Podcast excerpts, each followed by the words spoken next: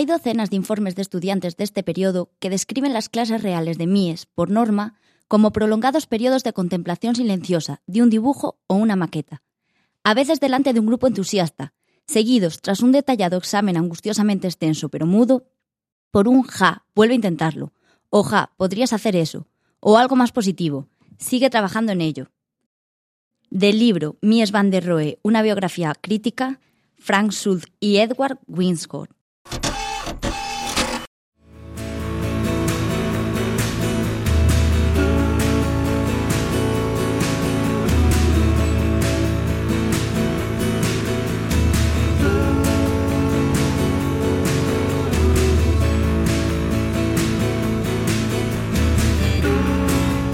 La Morsa era yo, Arquitectura, episodio 35.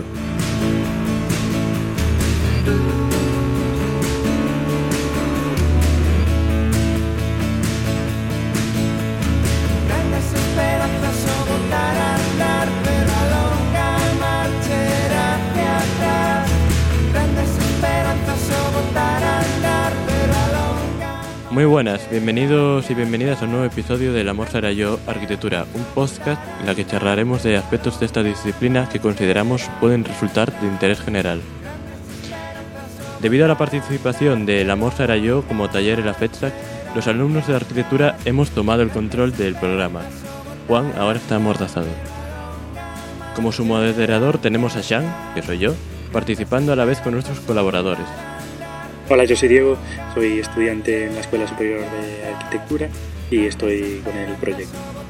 Hola, yo soy Cristina Campillo, soy estudiante también de Arquitectura de la Universidad de La Coruña y eh, me encuentro entre, entre tercero y cuarto de Arquitectura. Hola, yo soy Jonathan, estudiante de Arquitectura de la Universidad de Coruña y yo me encuentro entre tercero y cuarto de carrera. Eh, hola, soy Pedro Meira, estudiante de Arquitectura de tercer curso de la Universidad de Coruña eh, y me encuentro aquí en representación de, de la FEDSAC. Debido al tema que nos propone la FEDSAC, las carencias, hemos decidido salir a la calle y al aula a preguntar a alumnos y profesores por su opinión sobre este asunto. Volvemos enseguida.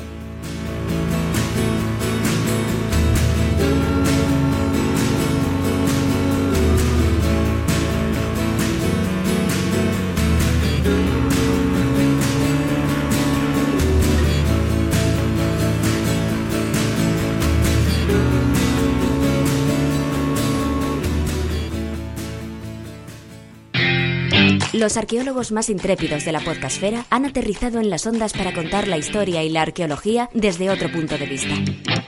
Puedes escucharnos en iBox y en iTunes y seguirnos en nuestras redes sociales, Twitter, Instagram y Facebook como arroba Proyecto Arqueo. Proyecto Arqueo, porque si quieres seriedad, ya tienes los manuales.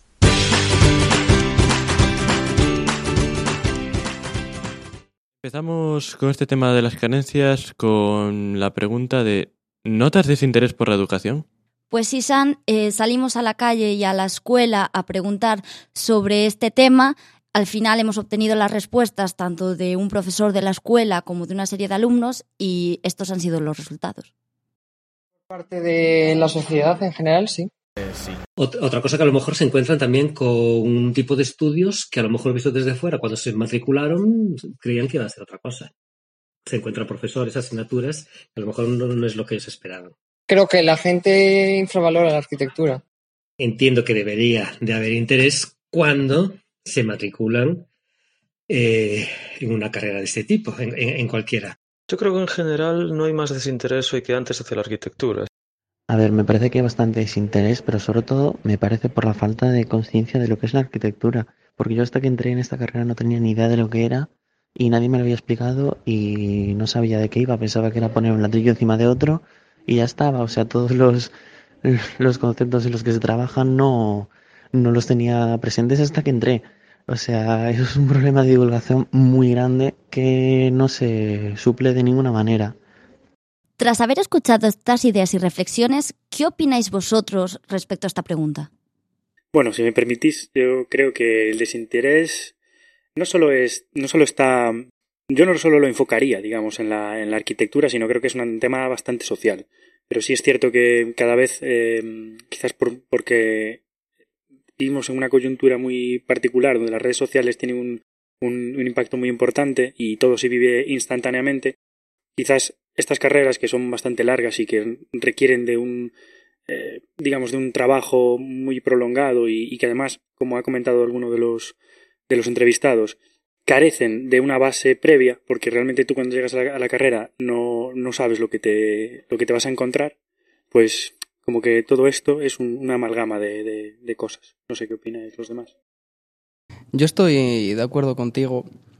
Cuando entramos en la carrera entramos ahí con un, un espíritu más revolucionario, por así decirlo, con mucha ilusión, pero quizás no sé si echarle la culpa al método educativo, profesorado o, o impartido de cuando somos más pequeños, que te quita mucho la ilusión. O sea, tú llegas tu primer día a clase, ves ahí a un profesor, te impone mucho respeto. Y yo creo que eso no debería de ser así. Bueno, yo, tal como lo veo, diría que es casi un problema de base. Vivimos en, la era de la información y hay una desinformación masiva, una mala gestión de esos datos. Precisamente gracias al, avance de la tecnología e Internet podemos disponer al instante de respuesta a muchas de nuestras preguntas. Sin embargo, esto implica que, mm, en consecuencia, una de las cosas más importantes no es tanto, digamos, almacenar mucha información como saber gestionar la que ya tenemos. Desde el principio, en, primaria, secundaria, bachillerato, incluso aquí, se nos enseña un método de trabajo de carácter de memorización. Es un método, diría, casi desfasado eh, y esto puede verse actualmente perfectamente en, la universidad, donde digamos que todo este problema que arrastramos de base, de falta de gestión y de pensamiento crítico, eh, se traduce muchas veces en nuestros proyectos de, de, de, forma que simplemente nos limitamos a seguir las directrices que mm, en algunas ocasiones, si una reflexión realmente profunda a veces un profesor puede darnos, y las clases teóricas casi nunca las aprovechamos realmente porque no paramos a reflexionar sobre ellas. Entonces, eh, nosotros transmitimos una sensación de desinterés al no ser capaz o al no mm, gestionar realmente bien la información que tenemos. Y tampoco mm, nos preocupamos realmente de hacer caso a estas clases magistrales, porque es una información de la que podemos disponer de formas más rápidas. Eh, gestionamos peor, o sea, eh, pretendemos gestionar mejor nuestro tiempo, consideramos que es mejor gestionarlo tal vez en clases más prácticas, y dejamos más de lado las clases teóricas. Este desinterés que tenemos hacia la teoría llega muchas veces a los profesores. Esto implica que ellos se frustran y finalmente es una especie de círculo vicioso en el que el desinterés de los alumnos hacia el método de estudios genera desinterés del profesorado para saber guiar a estos alumnos. Estoy bastante de acuerdo con Pedro en este caso, sin embargo estoy en desacuerdo con otras cosas mencionadas, como es la desinformación de qué es la carrera antes de empezar, que creo que sí que existe, pero creo que es algo que se encuentra en todas las carreras y en la vida. Y además de hablar del carácter revolucionario que se va perdiendo, yo creo que no, que se va transformando porque aprendemos más sobre lo que es necesario, porque igual en vez de un gran edificio, igual es más necesario una muleta. Creo que es un proceso de transformación y, bueno, la dureza de la vida. Bueno, yo creo que el aspecto revolucionario eh, se pierde y nos volvemos bastante complacientes y pasamos de intentar cambiar las cosas a querer aprobar, sencillamente, y pasar el trámite, por decirlo de alguna manera. Yo creo que, digamos que las dinámicas que, hay en la carrera son las que hacen que nos volvamos así, nos volvemos pues máquinas de hacer proyectos para aprobar sin hacernos preguntas demasiado profundas. Sí, que yo creo que ese es un problema además de mm, el no valorar la teórica ni lo que se hizo ni lo que se hará. O sea, creo que también eso es un problema de también enfocarnos demasiado en la práctica, que sí que es verdad que es como aprendemos, pero sin embargo no es como profundizamos la vista, por así decirlo. Creo que en ese caso discrepo profundamente. Eh, la teoría es fundamental, no lo discuto. Pero no es en enseñarnos teoría en lo que deberían centrarse ahora mismo las clases. Como ya dije antes, la información puede conseguirse con mucha facilidad actualmente. Y en tal caso, si lo que se pretende es dejar algún tipo de clase magistral donde el profesor puede dejar su punto de vista actualmente gracias a dicha tecnología, sería realmente sencillo subir unos apuntes personalizados, incluso si el mismo profesor quisiese grabarse a sí mismo dando una clase y dejarlo colgado al principio de curso, de tal forma que el propio alumno, teniendo simplemente que preocuparse de la parte práctica, pudiese acudir directamente a la teoría para resolver sus dudas en la escuela puede verse perfectamente como el, el descompás entre teoría y práctica es un gran agravante. Perdón por la redundancia, porque en muchas ocasiones la teoría va por detrás de la práctica y lo que se va dando en la teoría tienes que ya aprenderlo para resolver la práctica. O en el caso inverso, en el que la teoría va por delante de la práctica, puede ser que te surja una duda en la parte práctica y no seas capaz de centrarte o no quieras centrarte en la teoría porque no entiendes todavía cómo resolver el problema de atrás. La teoría actualmente con las clases que están pensadas de esta manera tiene el problema de que no es un elemento de consulta, sino un elemento al que tienes que asistir de forma obligatoria en el que se te pasa lista y se te regula que vayas a clase como si fuese todavía un sistema de secundaria. Y realmente esto no funciona, no, no va acorde con los problemas que puede haber a la hora de resolver una parte práctica, que es donde realmente se va a adquirir y sintetizar este conocimiento, afrontando un problema o una dificultad real a la hora de proyectar o resolver una duda. Sí, estoy de acuerdo en que hay una mala coordinación que se debería evitar, pero precisamente el, el peligro de que hay mucha información teórica que, que efectivamente podemos buscarla nosotros, hay mucha información perversa. Entonces, creo que aquí lo que estamos se está valorando y creo que lo que estás proponiendo sería algo que cuadraría mejor como un tipo de que el profesor, en vez de dar una clase magistral, prepare las nociones que nos quiere transmitir para resolver esa práctica. Un poco como que el profesor se encargue de, eh, catalogar mejor esa información y prepararla para nosotros. Precisamente esa habría ser su labor. Eh, actualmente, el, mm, perdón por la expresión, el profesor Lord de repetición eh, no funciona. El profesor debería ser una figura que se encargase de asegurarse de que nosotros tenemos acceso a una información fiable y que en caso de que tuviésemos dudas, perdón, estuviese dispuesto a solucionarlas. Efectivamente, estoy totalmente de acuerdo con lo que dices. Hoy en día nos encontramos que acudimos a clases, clases en las que, como has comentado, no tenemos con anterioridad los apuntes y, por lo tanto, es en la propia clase en la que tenemos que entender la lección para luego aplicarla eh, diez minutos después en la práctica. Y eso eh, facilita mucho las cosas a la gente que lleva atrasadas las cosas, que no se organiza para estudiar, que eh, le cuesta asistir a clase, pero las personas que suelen llevarlo todo al día, que suelen trabajar bien y organizarse, les supone un problema porque no pueden, eh, no pueden avanzar, no pueden llevar las cosas y se quedan parados. Días que tienen para poder trabajar, no pueden avanzar las cosas. Y al final estás eso, perjudicando a ese tipo de gente y favoreciendo a las demás. Resumiendo el asunto, supongo que lo que queremos expresar es una mejora de la teoría para que nosotros podamos mejorar la práctica, que es en lo que se supone que es ahora el plan Bolonia. Sí que es verdad, lo que comentabais antes ahí, de formas nuevas de, de educar, unas más próximas a la tecnología, como hacía mi compañero Pedro, pero ¿y os habéis preguntado cómo se forma un arquitecto o cómo debería formarse un arquitecto? En esta escuela se identifica arquitectura con arte, sobre todo, y con el ego del arquitecto heteropatriarcal. y no, eh, hoy en día la arquitectura no debería ser eso, o yo creo que ya no lo es directamente, por eso estamos desfasados. Claro, es como que solo hay como una visión hegemónica de arquitectura en esta escuela y si, si sales de ahí, mm. pues pasan de ti. Te tocan bastante los cojones en esta escuela, de pared ahí. Yo creo que no hay mejor lección que ir y verlo directamente en la obra.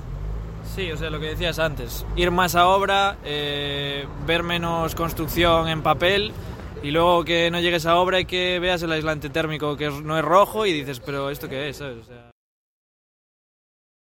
La formación del arquitecto creo que debería ser siempre en equipo, que en vez de ayudarnos, eh, de, de fomentar la competitividad, fomentase el trabajo en equipo, de verdad, como arquitecto debería tener más en cuenta los aspectos sociológicos y no tanto estar cuatro años estudiando las mismas obras de Le Corbusier, que obviamente hay que conocer toda la historia de la arquitectura y conocer a los grandes maestros, que conocer las grandes obras, pero eh, también hay que conocer lo actual, a la sociedad, porque al final nosotros tenemos que trabajar para mejorar la sociedad, para mejorar los espacios en los que habitan, en los que se relacionan todas las personas.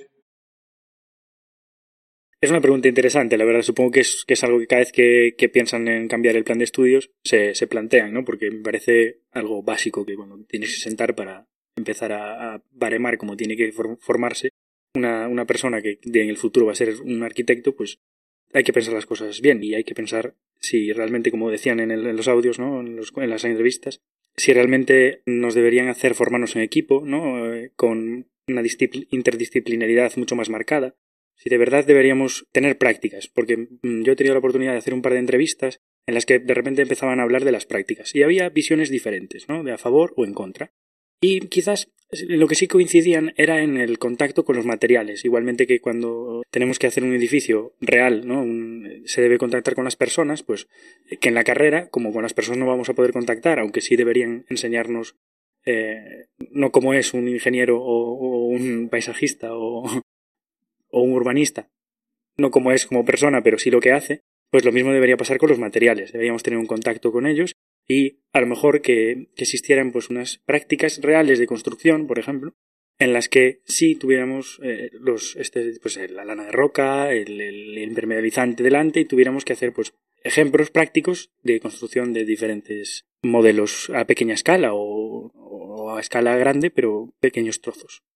Sí, eso que comentas, la verdad es que me parece muy interesante y me parece bastante sorprendente que eso que has comentado, en la facultad, por ejemplo, de aparejadores que tenemos aquí al lado, sí que existen laboratorios con un montón de materiales, prácticas de cómo hacen hormigón y demás, y a 20 metros de allí, teniendo la facultad de arquitectura y teniendo profesores que estén en contacto en ambas universidades, no existan esas prácticas y esos estudios y es algo que, a pesar de que aquí tenemos aparejadores al lado, es algo que se repite en muchas universidades de España de arquitectura. ¿Por qué el arquitecto técnico sí que tiene ese conocimiento y nosotros que al fin y al cabo tenemos que hacer los planos, tenemos que nombrar a, los materiales, decidir qué materiales emplear, no tenemos ese contacto directo con ellos? Sí, porque yo creo que realmente eh, no conocemos el material, tampoco sabemos lo que es la vida en obra, ni hemos tenido, bueno, no vamos a saber hasta que tengamos esa experiencia, pero ni siquiera hemos tenido esa experiencia de contacto porque bueno, yo por ejemplo llevo tres años aquí y no he ido a ninguna visita de obra, casi ni se menciona. Y así a la mente no me viene ninguna, ninguna persona que haya ido a visitar obra. Se mencionaba esta mañana que había existía una biblioteca de materiales en la escuela, pero yo, por ejemplo, no recalco, llevo tres años y no la conozco. Y, y creo que he recorrido toda la ETSAC y el edificio de departamentos. A ver, en adición a, esta formación de la vida en obra, que considero absolutamente fundamental, entrando directamente a matar en, lo que se refiere a la formación del arquitecto, diré que no debe terminar nunca en lo que se refiere al término académico, a la arquitectura en sí. Tal como yo lo veo, la, arquitectura es una de esas carreras que bebe directamente de, de las demás. Eh, tal vez no una mmm, profundización muy grande, eh, pero sí que es preciso conocer de, multitud de términos entender de música y literatura para poder hacer un auditorio, una biblioteca, entender de diferentes necesidades sociales, entender tal vez incluso algo de química, lo que podría permitir un poco entender mm, cómo funcionar o cómo trabajar con diferentes materiales. Eso ya no corre tanto tal vez, digamos, de lo que sería el ámbito académico, porque en realidad en los años que tenemos de formación es imposible compaginar la solución de los problemas reales que tenemos con esto. Esto ya corre un poco más de mano de cada uno. Y es algo que se va aprendiendo con los años, pero considero que es fundamental de cara a la formación del arquitecto. Un poco mmm, saciar esta curiosidad que todos deberíamos tener y, saber un poco de cada tema, no desde una élite pedante, sino desde la, curiosidad y la, la necesidad de saber resolver problemas. Yo para eso tengo que añadirte que me gustó mucho la respuesta de una persona en el que hablaba de de que un albañil o cualquier otra persona que no es arquitecto te pueda enseñar. Y estoy muy de acuerdo, pero no tenemos por qué quedarnos ahí. Como bien decías, que si queremos hacer un auditorio tenemos que aprender de dónde viene la música, cualquier persona es capaz de venir a la, a la escuela de arquitectura y enseñarnos. Una señora de la limpieza es capaz de venirnos y decirnos ahí dónde los peores sitios para limpiar y qué tenemos que mejorar. Una, una, un niño de tres años es capaz de venirnos, como las charlas que hubo en la fecha, de, enseñarnos tantas, tantísimas cosas, de, de, sobre todo de espacios, de luego cómo le cambian a una caja el sentido de un niño y crea un espacio distinto. O sea, yo creo que un gran error en la, de, de la formación de un arquitecto Es solo quedarse con lo que se aprende en la escuela y luego seguir leyendo libros. Completamente. Yo creo que tienes toda la razón. Por eso deberían desde las escuelas de arquitectura fomentar la observación. Evidentemente tiene que salir de nosotros, pero realmente que contabas, ¿no? De un niño, de cualquier persona que haga una actividad dentro de un edificio que podemos construir, necesita un espacio para sus características. Entonces nosotros deberíamos observar muy claramente lo que ellos hacen. Y yo creo que en esta escuela la observación mm, a veces pasa desapercibida. Aunque sí que es cierto que hay muchas otras cosas bastante interesantes. Eso que dices yo creo que se fomenta en parte debido al breve periodo de tiempo que tenemos en asignaturas, por ejemplo. Bueno, yo creo que en general, pero en proyectos, por ejemplo, se puede ver mucho. Que para hacer un proyecto tenemos escasas semanas y la parte de pensar, reflexionar y entender las problemáticas que tiene el medio, qué tenemos que hacer, qué nos pide el programa, realmente se tiene que realizar en un periodo de una semana y muchas veces resulta escaso.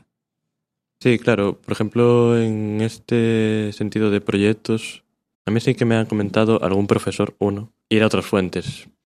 Sin embargo, es verdad que a la hora de marcar el proyecto, no se nos anima activamente de decir, oye, vas a hacer unas, yo qué sé, una guardería, pues mm, puedes ir a magisterio y hablar con alguien que se encargue de, eso. Creo que eso falta y creo que es verdad que aquí en esta escuela, por ejemplo en las charlas, es muy raro que no venga alguien que, sea, que no sea de arquitectura. O sea, que podrían intentar, bueno, pues venir gente de sociología o magisterio o hablo sobre de la educación, pero bueno, hay muchos más ejemplos. Igual se podría intentar fomentar unas, una especie de charlas con gente de otros ámbitos. Eh, desde la fecha que este año hubo una propuesta directa de traer gente de campos que no fuesen directamente la arquitectura, pero precisamente por problemas de tiempo eh, no pudimos gestionarlo con la suficiente velocidad y, quedó un poco en el aire. Es la propuesta que mm, posiblemente intentemos llevar a, caño, a, a cabo el año que viene, aún está por ver. Sí, sí, la verdad es que estoy muy de acuerdo en lo que decís. No obstante, me parece que la formación de un arquitecto no solo debería quedarse en la visita a obra. Antes, eh, cuando hemos escuchado las respuestas de los entrevistados, se ha mencionado el trabajo en equipo y es algo que me parece muy importante hablando de arquitectura. Hoy en día la mayoría de estudios son equipos multidisciplinares con gente ya no solo arquitectos, sino de otros muchos, de otros muchos ámbitos. Y es verdad que a pesar de que se intenta llevar a cabo en la facultad el trabajo en equipo, bajo mi punto de vista no termina de funcionar. No sé si se debe en parte a la individualidad de los estudiantes de arquitectura o a la competencia a lo mejor por obtener mejores medias y mejores notas unos de otros, pero no termina de funcionar. Os dejamos de todas maneras paso a una serie de audios más que explican un poco cómo debería de ser ese espacio de estudio y que podrían dar a entender por qué no funciona este trabajo en equipo. Creo que la formación del arquitecto actualmente, muchas escuelas, hablo por las que conozco, es un poco quizás anclada en ese pasado y creo que debería mm, tenerse más en cuenta la colaboración con otros profesionales o incluso olvidar ese papel de arquitecto como que es el hombre que sabe todas las respuestas. O sea, tenemos que tener en cuenta que hay a veces consultar a la gente, incluso enriquecer el proyecto o como hablábamos en las conferencias esta mañana, que puedes tener un mejor resultado en el proyecto si al final vas deshilachando un poco o consultando a la gente que es lo que realmente quiere o cómo usa el territorio o, cómo va a usarse eso que tú vas a proyectar. Desde luego cambiaría cosas, sin duda.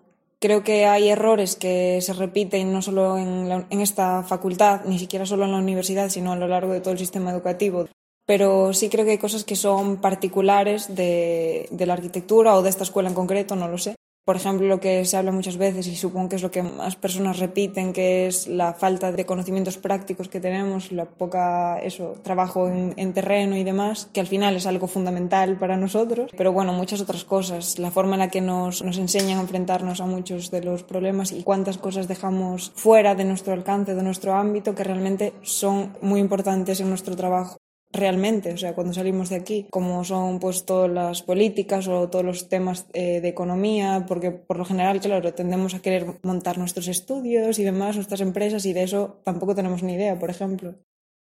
Creo que, mm, decirlo de alguna manera, una gran parte de las asignaturas que se imparten y el cómo están eh, organizadas o cómo están preparadas de cara al alumnado, eh, viven un mundo aparte, ¿no? Se enseñan cosas, se trabajan aspectos y métodos de trabajo que no casan nada con la realidad. Estamos hablando, deberíamos estar pensando en nuevas maneras de habitar, nuevas formas de vivir y seguimos trabajando con la UNITE, ¿no? Es decir, hay una, gran separación entre lo que debe enseñarse, la base, pero de cara a la actualidad hay un desapego brutal. No hablo en general, pero sí eso, una gran parte del profesorado trabajan con metodologías y trabajan con sistemas normativas que ni siquiera están al día. Por lo tanto, es un método eh, ineficaz, atrasado, que realmente no está preparando para nada, sino para sentar unas bases que ni siquiera son las reales. Bueno, con una misma pregunta, múltiples respuestas, ¿no? Desde motivación, pasando por crítica, trabajo en equipo, separación de, de, intenciones, separación con la vida real. Es decir, con una, con una misma pregunta obtenemos múltiples respuestas que, que abordan temas muy interesantes y que deberían abordarse quizás en la, en la propia formación. Eso que comentas tú, Diego, pasó un poco esta mañana. Como motivo del programa de la FEDSAC hubo una mesa redonda llamada La crisis de la educación en las escuelas de arquitectura, en las que se abordaron diversos temas de justamente esto, las carencias que tiene la, eh, la, arquitectura y la educación. Y la verdad es que me llamó mucho la atención un comentario que hizo una compañera nuestra de la facultad, que venía a decir que cuando explican el plan Cerdá, por ejemplo, que fue el caso que puso, eh, lo explicaba en el contexto de cuando se hizo, no como realmente afecta actualmente, y que eso pasaba con todo, que nos explican cosas, elementos como podía ser el modulor o como podía ser y nos lo explican anclados en la época en la que se ideó y en la época en la que se hizo.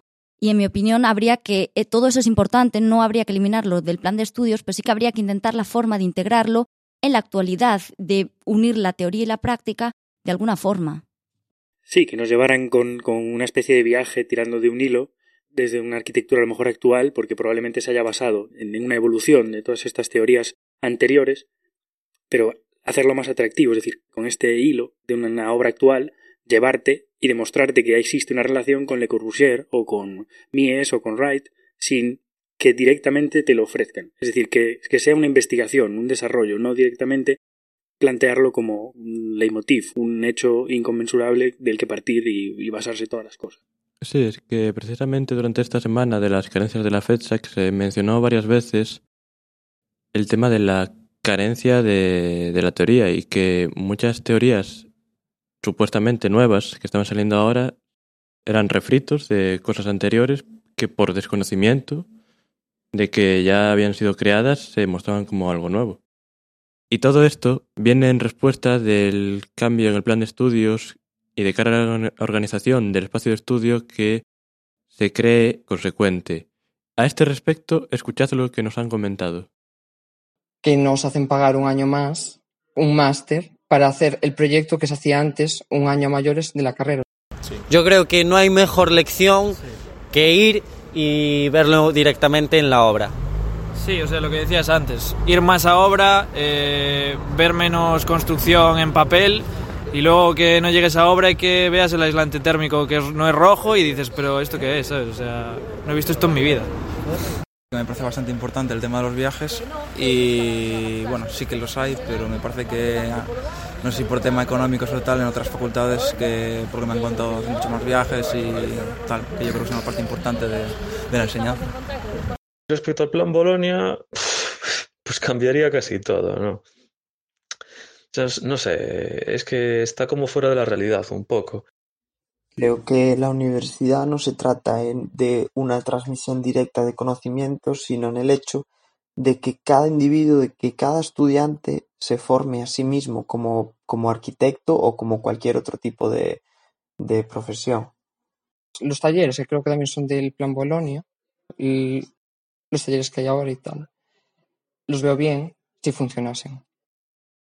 Con respecto a Bolonia, pues creo que lo que se trata un poco es de convertir la universidad en una prolongación del instituto. Eh, y me parece que eso es un error. Para empezar, introduciría un par de asignaturas de herramientas informáticas, porque me parece increíble que aún a día de hoy no existan en el plan de estudios. Y volvería a introducir las visitas a las obras, porque nos pasamos años haciendo planos de estructuras, haciendo secciones constructivas y luego realmente pues no sabemos qué estamos dibujando, ¿no? Luego nos, eh, nos sorprende que el aislante térmico no tenga la forma de las ondas, ¿no? Del AutoCAD. Una cosa que a nivel de concurso le da mucho interés a preparar un panel, a maquetar un panel. Eso lo tienes que aprender por voluntad propia. No hay ni siquiera una asignatura que se preocupe en decirte esto aquí arriba, el texto en este lateral. Pone, pone énfasis en, en el render, en la planta. No, no te enseñan a maquetar un panel. Bueno, el plan Bolonia es que me parece un despropósito para esta carrera, porque eh, no, no, nos, no nos ajustamos a nada, es que absolutamente a nada. Todo lo que hacemos eh, se nos sopla la normativa, hacemos lo que nos da la gana, después trabajamos muchas más horas de las que nos toca, tenemos muy pocas clases para lo que tenemos que hacer, o sea, es ridículo y tenemos aún encima más años de la media, es absurdo. Y un máster, aún encima, es que el plan Bolonia es un despropósito. Tiene, tenemos que tener un plan para nosotros solos, porque es que no funciona. Como lugar de estudio, la biblioteca creo que mm, necesitaría un local nuevo, mm, un montaje diferente. Lo importante creo que no es en qué universidad estás o en qué plan te tocó estudiar, sino más bien cómo aprovechas las herramientas que tienes. Y desde luego que tenemos mejores herramientas de las que se tenían antes. Así que tenemos todas las posibilidades para ser buenos arquitectos. Debemos seguir aprendiendo. Debemos actualizarnos continuamente. Pero creo que los alumnos tenemos que estar por encima de eso. Tenemos que, independientemente del plan o de las entregas que haya, los exámenes, tenemos que luchar por, por formarnos a nosotros mismos, por investigar los temas que nos interesan Yo creo que si le buscas el sentido a todas, casi son muy útiles. Lo que pasa es que hay muchas que se imparten de manera incorrecta. Yo creo que una asignatura que haría falta en la facultad sería una que te, realmente te enseñase eh, el valor de las cosas, el manejar realmente el dinero. Cuando se adaptaron los espacios para nuevas aulas, algunas creo que sí se han solucionado bien, otras pues no diría yo tanto. Con respecto a lo que viene siendo el plan de estudios, diré que no todo es blanco o negro. No viví, obviamente, el plan antiguo, pero por lo que sé, por lo menos el plan Bolonia ha conseguido eliminar esa masificación de los alumnos en las clases, en que prácticamente tenían que pelearse a codazos para tener cinco minutos de atención con el profesor. Esa parte de decir que es positiva de cara al plan Bolonia. Por otra parte, además, gracias a la unificación de estos estudios, facilita mucho más el cambio de universidad, planes como el Erasmus, por ejemplo, el Seneca. Pero sí que hace aguas por muchos otros lados. Por una parte, lo de que haya una asistencia mínima obligatoria es casi ridículo. Teóricamente, si estamos matriculados en la universidad, deberíamos de ser capaces de ser responsables de nosotros mismos y saber lo que estamos perdiendo si no vamos a una clase. Al mismo tiempo, el, el concepto de taller es, es prácticamente de risa, realmente. La idea teóricamente funciona muy bien, pero en la realidad las asignaturas no se consiguen coordinar mmm, de forma práctica y el resultado es que en vez de trabajar a lo largo de todo un año en tres, cuatro proyectos y definirlo desde la fase inicial de proyecto, pasando por la de construcción y por la de estructura, hasta tener un proyecto propio en el que tenemos control absoluto desde el plan general hasta el más mínimo detalle, el resultado es que tenemos dos entregas de proyectos completamente distintos para cada asignatura. Tenemos que crear un proyecto desde dos proyectos desde cero por cuatrimestre para proyectos. Tenemos que definir dos obras constructivas por cuatrimestre para construcción, pasando por el análisis previo del proyecto que se nos ha dado y lo mismo en la asignatura de estructuras. Muchas veces esta coordinación eh, no funciona y el taller acaba siendo un auténtico despropósito en el que opción A lo asume todo lo que es la asignatura de proyectos y se están quitando horas de otras asignaturas que nos serían útiles, o opción B, cada asignatura reclama esa hora suya del taller y el resultado es que se acaba perdiendo media hora entre cambio de clase y llegada o no del profesor y los alumnos, y es una hora que se pierde constantemente. Sobre el papel funciona muy bien y es ideal, pero no se termina cumpliendo. Efectivamente, una de las cosas buenas que tiene el plan Bolonia sería esa desmasificación de las aulas que has mencionado. Sin embargo, sí que se sigue produciendo es un poco de pelea por la atención de un profesor y eso es un poco viene de culpa del rectorado por no añadir más profesorado ni renovar el que ya hay que le hace mucha falta una renovación. Además, el pedir asistencia se dice que viene dado por el Plan Bolonia, pero es un mal entendido de Bolonia. En ningún momento el Plan Bolonia dice que la asistencia sea obligatoria por mucho que las guías docentes de aquí, que están mal escritas, lo digan. Sí, Sean, completamente de acuerdo. Es decir, esto en lo que sería el plan de estudios no aparece recogido. Y respecto a lo que comentaba, lo comentaba Pedro, efectivamente, bueno, también tú, Bolonia lo que carece es de una flexibilidad total, porque de hecho si alguien por cualquier motivo trabaja, pues ya no puede compatibilizarlo casi, casi de ninguna manera, sobre todo si por algún motivo pues empieza a perder asignaturas porque empieza a tener desdobles, ¿no? Por las mañanas y por las tardes, no solo por las mañanas o por las tardes. Otra cosa que se comentaba en, las entrevistas y en las que se hacía bastante hincapié es en la ausencia de un conocimiento digital y sobre cómo aprovechar las redes sociales. A este respecto, tenemos aquí algunas respuestas de los entrevistados. Creo que las redes sociales son una herramienta muy útil como todo lo digital, pero que tendemos a utilizarlas mal o al menos no conscientemente de cómo las estamos utilizando. Creo que las explotamos poco y creo que pueden llegar a ser realmente útiles. Creo que también nos dejamos llevar por toda esta sociedad de, de consumo, modas y demás, y lo mismo pasa en arquitectura, después de repetirnos una y otra vez las mismas imágenes, y si tuviésemos que mencionar seguramente obras, nuestras obras eh, favoritas de todos los tiempos, todos terminaríamos en las mismas, porque son las que vemos una y otra vez y las nos las enseñan en la escuela y las vemos otra vez en las redes sociales, siempre, constantemente. Y es una pena porque realmente en Internet hay mucha información que a lo mejor tampoco sabemos buscar, ni nadie nos enseña cómo buscarlas. Es lo típico que los profesores siempre dicen, es que no sabéis cómo buscar información, pero es que tampoco nadie nos enseña. Es decir, yo creo que todos hacemos lo mismo cuando tenemos que buscar información y tardamos mucho tiempo incluso hasta en las bibliotecas, ¿sabes? Con toda la información que hay disponible, muchos no tardamos en, aprender a, buscarla también.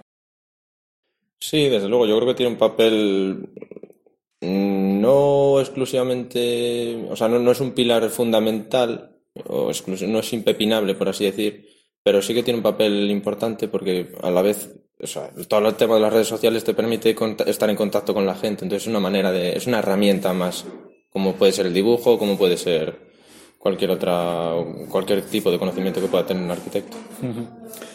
Si implementas una formación digital dentro de las escuelas, lo que estás haciendo es obligar, a, entre comillas, obligar a usar un programa o obligar a usar un, cierto tipo de programa. Y lo que, donde está lo bonito o donde puedes sacarle más rentabilidad en, en usar todo lo que tú quieras. Al final, aprender a usar los que a ti más te interesen. Entonces, creo que es una parte que se debería trabajar quizás en las escuelas, pero todavía no tengo muy claro el cómo, ¿no? Esa, esa manera de no atarte a un programa en concreto, no atarte a... Pero sí que es una herramienta que se debería trabajar. Creo que nos tienen que enseñar a buscar mejor. Es decir, hay cantidad de información, pero no la sabemos buscar. Entonces acabas en Arch Daily. Entonces, ¿qué, qué, qué es lo que está pasando? ¿no? Yo creo que eh, tiene que haber dentro de me manejo y, reitero esa condición o esa supuesta asignatura que sería crítica, intentaría ir por ese lado, ¿no? El, hecho de saber buscar y saber los criterios que, tienen la misma raíz. Pues, por ejemplo, en el tema digital, yo tenía una clase en, en Polonia que era sobre BIM, que la verdad estuvo, o sea, fue bastante interesante, en la que nos daban como pues pequeñas, o sea, no llegamos a saber utilizar el programa entero, pero nos enseñaron a utilizar dos tipos de programas BIM, que aquí, bueno, o sea, tú tienes la opción dentro de la escuela de si quieres aprender BIM, porque puedes eh, apuntarte, pero sí que me gustaría que dentro de, o sea, porque te dicen muchas veces, porque claro, BIM es el futuro, cuando salgáis de aquí vais a utilizar BIM, pero nadie se preocupa de enseñarte BIM. Hay una clase en primero en la que te enseñan a utilizar SketchUp que, bueno, sí que es útil para la carrera, pero después de ahí no sal, o sea, no sacas mucho más de SketchUp, yo creo. Es algo como una herramienta útil para empezar, pero después, o sea, comparación con BIM, por ejemplo, no tiene nada que ver. Bueno, yo la verdad de las redes sociales saco muchas referencias porque, eh, por ejemplo, en Instagram, tú todo el rato estás recibiendo imágenes y quieras o no, pues sí que te vas haciendo como tu propio archivo. Pero, a ver, para eso sí, pero también hay que saber buscarlo con interés y saber qué es bueno, qué no. Y no sé, las redes sociales por una parte te bombardean mucho y puede ser cosas muy malas y llegar a la mítica arquitectura súper comercial de un render fabuloso que al final no es nada. tal y como arrancábamos, que decía Pedro al principio de todo, ¿no? que vivimos en la, en la era de la información, efectivamente, de la información sesgada, diría yo, porque cuando buscas información, por ejemplo, sobre un edificio, muchas veces encuentras siempre las mismas fotografías, con el mismo texto, con las mismas características, en, múltiples fuentes, porque al final es el copia y pega. Hay una ausencia de un fondo en esta transmisión de la información brutal. Comentaba en la entrevista que las redes sociales funcionan como un motor de posición de, tus propias obras, a la vez que los, eh, los estudiantes dicen que es un, lugar de inspiración. La pregunta siempre es la misma, lo que pasa es que las respuestas son múltiples. No sé qué opináis vosotros al respecto. Yo estoy de acuerdo y de hecho iba a mencionar, a decir algo muy parecido sobre que en internet es que siempre encuentras las mismas fotos y que yo realmente pongo en duda internet como un buscador real de arquitectura, por lo menos como está planteado ahora, que realmente fotos las que quieras, pero planos, por ejemplo, encuentras pocos. Y de hecho es que lo que nos dicen los profesores de, bueno, buscarse en internet, es que igual en internet no hay.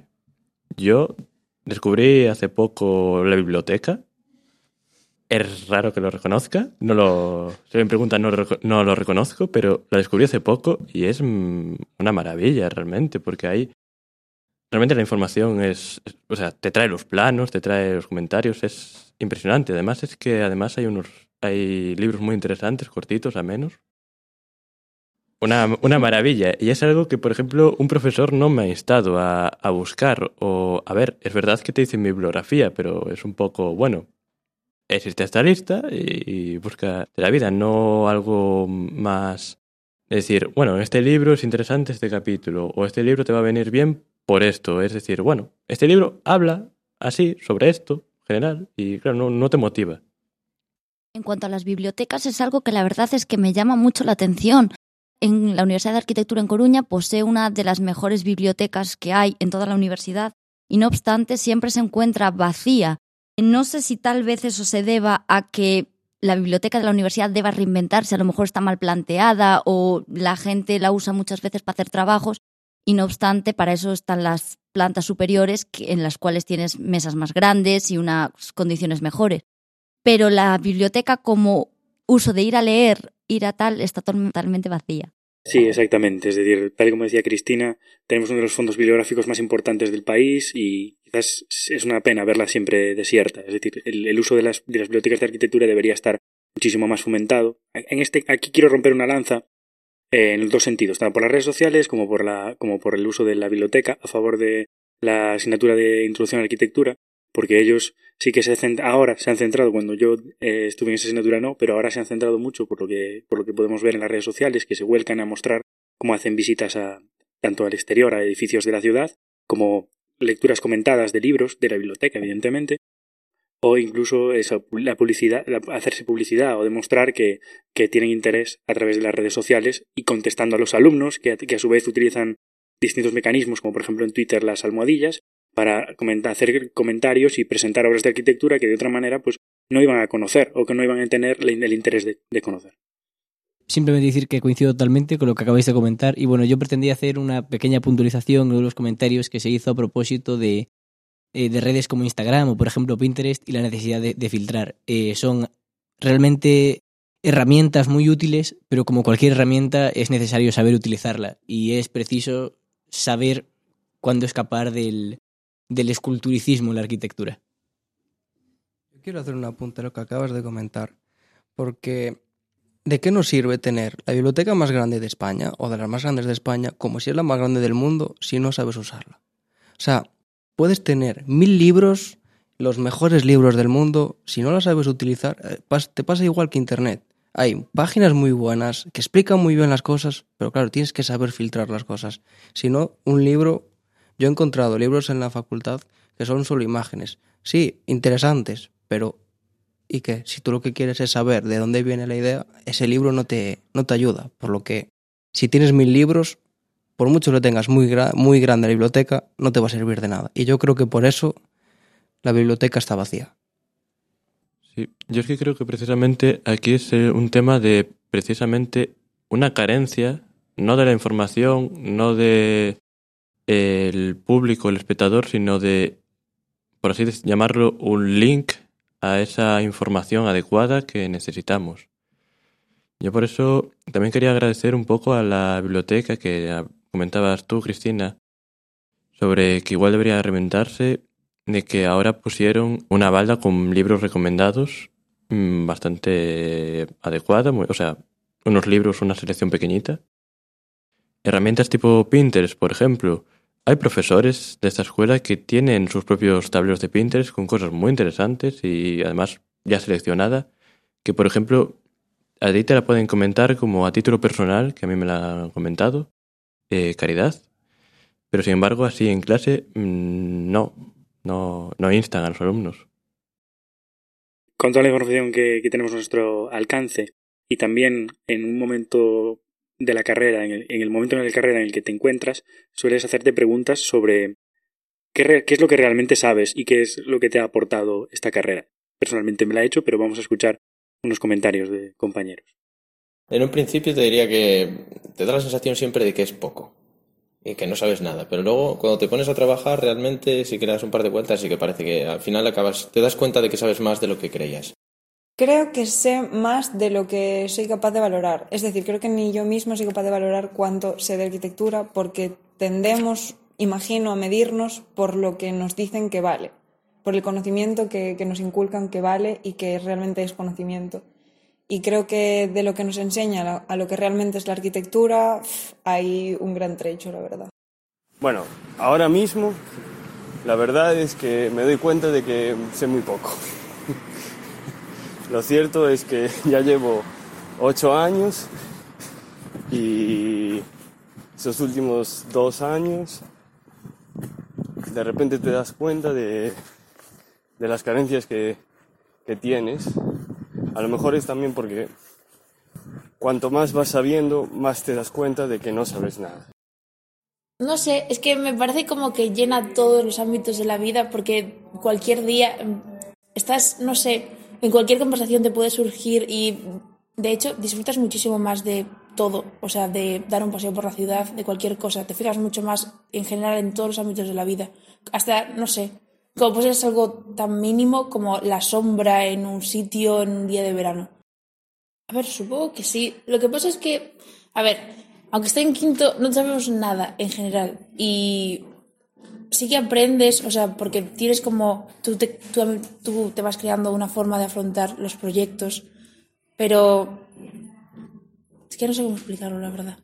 Si hago un balance global de lo que viene a ser mi experiencia académica como estudiante de arquitectura, daría un 40% y a lo mejor me estoy excediendo a referente a la información o, a los métodos de, trabajo que supuestamente son útiles de cara a la profesión, ¿no? una vez que terminas la carrera. Si es verdad que la falta de, una metodología clara de enseñanza y orientada también a la realidad que vivimos, ¿no? Eh, hace un poco también al alumno, en mi caso, no estoy hablando en el caso de todos, pero al buscar sacarte las castañas del fuego, ¿no? buscártelo un poco por tu cuenta.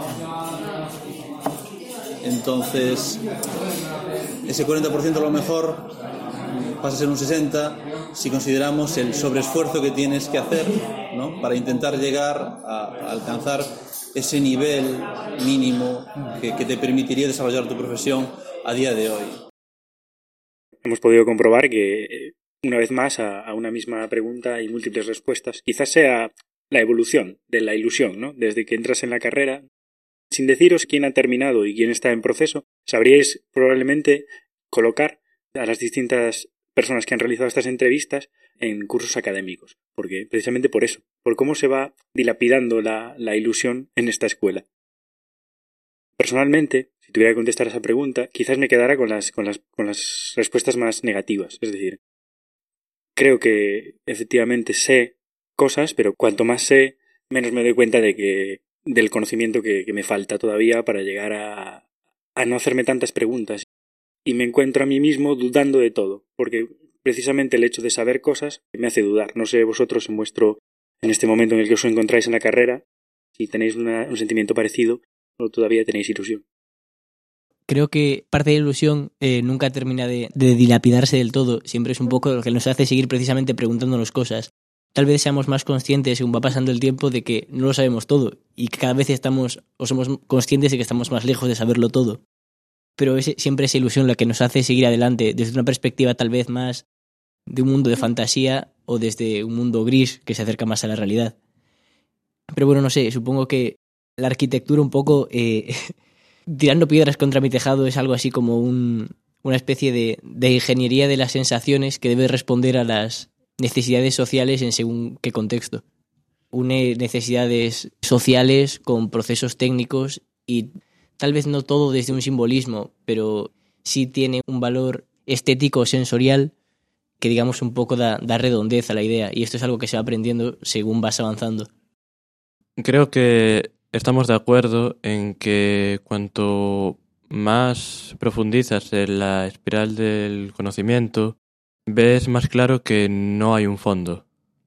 Me gustaría dar mi opinión sobre esta pregunta, que es que sabes en este momento sobre arquitectura, y es, creo que sé pocas cosas, pero creo que voy bien encaminado en decir que la arquitectura trata sobre la relación de las personas y que tiene que ser divertida, no solo en el resultado final, sino en el proceso, y que si no es divertida no merece la pena.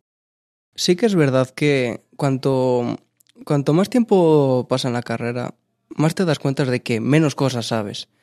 O sea, tú entras en primero y piensas que, bueno, empiezas a saber cosas y tal, pero empiezas a ver el amplio abanico de cosas que hay que aprender y te das cuenta de que te faltarían 100 vidas para saberlo todo.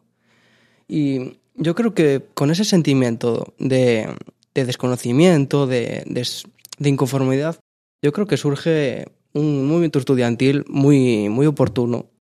Surge la FEDSAC, pero queremos preguntarle a, la gente que participa en la FEDSAC, a la gente que organiza la FEDSAC, alumnos de la EDSAC, qué, es la FEDSAC, si realmente saben lo que significa y, y qué es para ellos.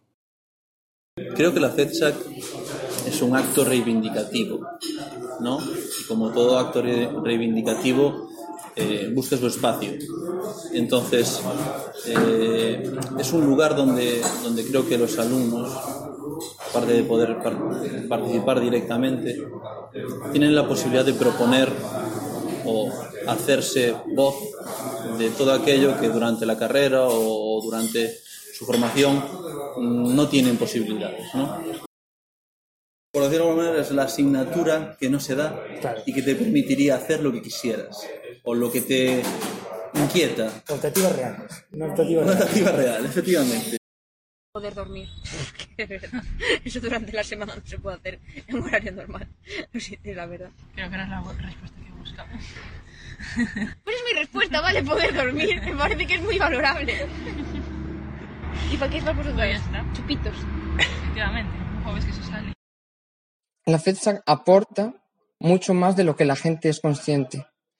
Y el problema de que cada año esté yendo, que tenga menos asistencia, que no es que esté yendo a peor, porque los, dos, los carteles del año pasado y de este año son muy buenos, son que como la gente que ya está en la escuela a día de hoy siempre entró con la FEDSAC existiendo, siempre hubo la FEDSAC, no son conscientes de lo que es no tenerla nació algo nuevo, hubo un cambio, pero es que ahora como está establecido, se, se, ve como algo que va a haber siempre y que va a ser la fiesta simplemente, la gente deja, bueno, eh, deja de venir. Yo creo que sí, sin duda. O sea, eh, no sé bien por qué, no sé si es algo social, que al final lo tenemos ahí inculcado de alguna manera, o si es porque eh, en las escuelas se fomenta la competitividad, o, o por qué, pero al final siempre tendemos o se suele tender un poco más al individualismo y yo creo que eso hace que tienes una semana como la que tenemos ahora en la FEDSA, que es una semana de puta madre, hablando en plata, uh -huh. que te puedes venir aquí, estás con gente, estás conociendo a profesiones de, de alto nivel, o que, visiones muy interesantes acerca de la realidad que, que, que, puedes vivir o que podrías vivir en un futuro. Y la gente no lo aprovecha porque piensa que prefiero estar en mi casa trabajando a mi puta entrega o haciendo, acabando tal o acabando cual y creo que eso perjudica al resto, obviamente. Pero bueno, sí, que siempre, hay, siempre hay reductos, ¿no? Siempre hay gente que queda, gente que no, pero, sí. Pero en general sí que creo que tiende la sociedad a eso. O no sé por qué bien la causa, pero. Sí que creo que hay un desin- desinterés hacia la FedSec total, porque la gente, bueno, a ver, yo el año pasado no estuve, pero este año las, con- o sea, en comparación con los años en los que yo empecé, la FedSec ha ido empeorando en el nivel de que la gente no se implica. Cuando yo estaba en primero, tú ibas a una conferencia- y estaba casi siempre llena. Ahora tú vienes a una conferencia y la gente, o sea, hay tres personas que vienen porque quizás vinieron a comprar entradas para la fiesta y cosas así. Y bueno, este año tenemos mucho interés por los talleres, es algo nuevo, porque eh, o sea, otros años nadie se apuntaba a los talleres, casi tenías que obligarlos tú. Que sí, o sea, los talleres siempre me parecieron algo mucho más interesantes que las conferencias, porque es algo mucho más práctico y aprendes mucho más que la conferencia. Yo reconozco que me, me distraigo muchísimo. Pero me parecen muy interesantes porque siempre traemos cosas diferentes a las que tenemos aquí y que la gente debería aprovecharlas mucho más de lo que lo aprovechan. Y de hecho, por ejemplo, esta semana me pasó una cosa que una chica en el ascensor me preguntó que le habían dicho, o sea, que alguien le había dicho en la cafetería que la fecha se iba a acabar, que qué pena.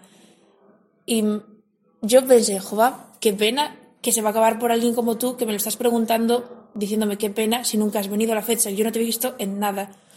Y, o sea, la mayor parte de mis amigos no vienen a nada, vienen al bar o a tomarse una caña e irse. Y la fecha no es el bar para nada. O sea, la el bar es una forma de sacar dinero para poder tener todo lo demás. Y al final todo lo demás se ha quedado escondidito. Que es, no sé, a mí me da la sensación de que es un festival que organizamos para la gente de la fecha. Que la gente de la fecha que es quien disfruta la fecha. La gente de fuera, ahí está. Pues la verdad creo que, o...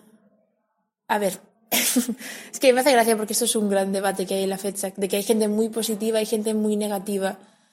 Y yo creo, o sea, soy negativa en plan de que yo estoy ahí casi todos los días y veo cómo se está desenvolviendo esta fecha. Solamente llevamos dos días y casi toda la gente de las conferencias son, son profesores. Mientras los alumnos vienen, hoy a la mañana estaba en Merchant, me pide la entrada de la, de la, de la fiesta y es lo único de lo que quieren saber. Y ya. No, no tienen ningún otro tipo de interés. No sé, yo soy bastante pesimista con eso, pero creo que la FedSac no debería morir porque es algo muy bonito que nos han dejado la gente atrás y que y que no deberíamos perder para nada. Pero es así, la gente no tiene ni un... O sea, yo creo que es porque es algo que les ha venido dado de hay la fecha que esta semana de fiesta y piensan que no lo van a perder. Pero no sé, es algo muy importante que yo... Es, del, es la mejor semana del año. Creo que es a nivel general. En, este país, en España, mm, somos poco dados a participar en muchos de estas, de estas ah, fiestas o organizaciones. Eh, mm, me imagino que mucha gente, en cuanto ve algo, organizar una semana de estas características, eh, lo que deciden es marcharse, es tomarse una semana de vacaciones.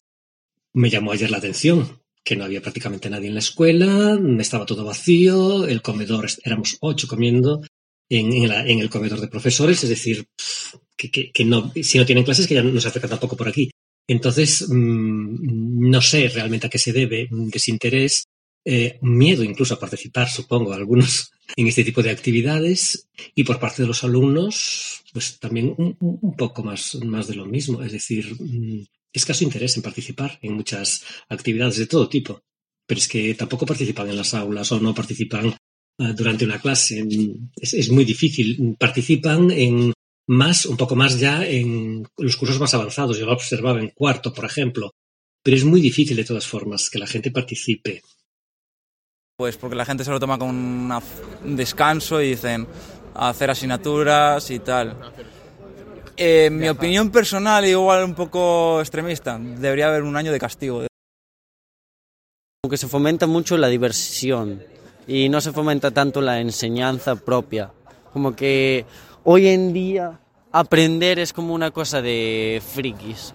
Entonces yo lo veo desde ese punto de vista, que la gente ve ir a las conferencias como alguien que haría una persona así más apartada. A mí, mira, yo te hablo desde experiencia propia, de compañeros, no, no, pero de compañeros de este año, venirme personalmente y decirme, eh, perdona, eh, tío, ¿cuándo es la fecha? Que así ya aprovecho y me voy a Valencia. Y yo en plan, sé la fecha, pero no te la voy a decir porque no voy a permitir que te vayas de vacaciones cuando nosotros nos estamos matando para hacer esto, ¿sabes? Por muy amigo mío que seas, me la suda si te quieres ir de viaje o no, porque coño, ya saldrá la fecha. Y lo peor de todo, lo peor de todo es que la fecha ya estaba colgada en el Facebook y en Instagram de aquellas. Es que ni te preocupas de buscarla, tío. Eso yo creo que pasa porque es, es la costumbre. O sea, sabes que existe, entonces como que ya no lo notas que es propio. Es algo que hacen unos colgados de últimos cursos y, y muchos se lo toman como, ah, no hay clase. No, yo creo que desde que están los del parking es mucho mejor. El botellón. tío. Claro. A ver, las otras actividades, Ah, es que aquí no va. sé, la verdad. En parte es porque cada año hay menos estudiantes en la escuela, pero también yo creo que por parte de los estudiantes cada vez hay menos participación en lo que ocurre en la escuela. No sé si es el plan Bolonia, que nos deja tiempo o nos hace ver que todo es demasiado rígido o qué es, pero sí que me parece que cada vez hay menos participación. Igual eso influye a la hora de que los estudiantes se animen a tomar parte. No tenía, la verdad, mucha, mucha esperanza en, en que funcionase ya este año y de aquí en adelante, pero me está sorprendiendo. Sorprendiendo y a la vez no, porque realmente sigo viendo, por ejemplo, esta edición que los que más estamos aquí somos los que hemos formado parte de la FEDSAC, ¿sabes? Y seguimos aquí porque sabemos lo que es y sabemos lo que cuesta. Precisamente por eso creo que si hay eh, falta, no sé si falta de interés, pero yo creo que es una comodidad. O sea, que la gente cuando conoce la que es algo como que ya está ahí. No saben cómo nació, cómo surgió, el esfuerzo que, que supuso crearla y que supone mantenerla. Y lo dan como algo hecho. Como cuando, no sé, te crían con unas, en ciertas condiciones y tú ya lo das por hecho. O sea, tú no agradeces todos los días no te voy a decir el estar vivo, que es así como muy ¿sabes? genérico, pero yo qué sé, el, el, el, haber nacido en España, por ejemplo, y con la familia, pues dentro de lo bueno o malo que podemos tener todos, pues yo creo que aquí, por lo menos, o toda la gente de, que, que estamos en esta escuela, estamos bien y, y estamos aquí estudiando y tenemos jugado un montón de, de derechos garantizados y no los agradecemos todos los días. Pues creo que la gente da la fecha por hecho y por supuesto. Y que es muy fácil decir, porque una cosa también es que no todo el mundo se vaya a poner a ayudar. Y tú estás en una fecha que dices, bueno, vale, pues no todo el mundo quiere o está dispuesto a esforzarse y demás. Pero ya cuando por encima ves que no recibes feedback, que no, no voy a decir agradecimientos, sino como que por encima escuchas comentarios de esto deberíais haberlo hecho así. Esto tendría que ser no sé qué. Tendríais que haber. Y es como, pero es que puede ser así. Solo tienes que entrar a formar parte y, y y hazlo y sácalo adelante. Es decir, estamos acostumbrados a que las cosas pasen. O sea, nosotros nos sentamos y que vengan a nosotros las cosas como nosotros queremos. Que tampoco es cuestión de, de eso, de juzgar. O sea, cada uno está eh, en su derecho de hacer, invertir el tiempo en lo que quiera. O sea, que tú estés en la fecha no implica que los demás tengan que estar. No es en plan, oh, yo soy mejor porque yo estoy aquí esforzándome por sacar esto adelante y voy a echarle en cara a los demás que no lo están haciendo y que no están haciendo nada, ¿no? Claro, cada uno puede hacer pues lo que quiera, pero precisamente creo que tampoco los que la hacemos o los que la hemos hecho durante todo este tiempo tenemos que aferrarnos a que siga viva. Creo que es algo que hay que dejar evolucionar y que si en algún momento se cae por su propio peso hay que dejarla caer. Y a lo mejor resurge, a lo mejor no, a lo mejor cambia y se modifica y sale otra cosa porque hay otras necesidades y la gente necesita, o sea, quiere otras cosas. Quiero abrir un debate aquí entre todos nosotros los que estamos aquí presentes y escuchando las respuestas ahí a la pregunta que es la fecha.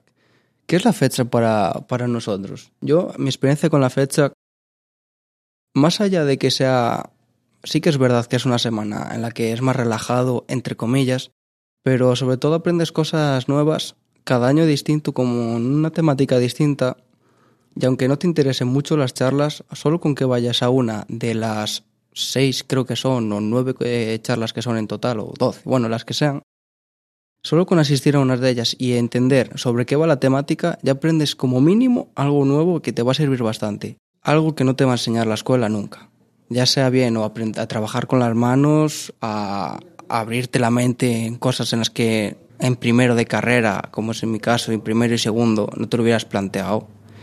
Y yo creo que sería una lástima que se perdiera ese espíritu. Yo creo que la FEDSAC es mucho más que una semana de fiesta o vacaciones, como quieren creer algunos de nuestros compañeros. La FEDSAC es una forma de completar nuestra formación, que por desgracia solo podemos normalmente disfrutar de ella una semana. Quizás sería interesante la idea de prolongar esa semana a lo largo de todo el curso, realizar esos talleres de forma que sean gratuitos y de forma que se pueda apuntar todo el mundo de cualquier curso y que podamos aprender todos esa serie de cosas que no podemos aprender a lo largo de, la carrera. Me parece un poco lamentable ver que, a pesar del esfuerzo de la gente que está en la FEDSAC y de la universidad por poder realizar esta semana, que, como han comentado, separan las clases y demás, ver realmente la participación que últimamente está teniendo, tanto de alumnos, sobre todo de primero y segundo, como de profesores. Y bueno, soltar una idea al aire para terminar, que es quizás que la FEDSAC es todos y para todos y que ese espíritu quizás se está perdiendo un poco.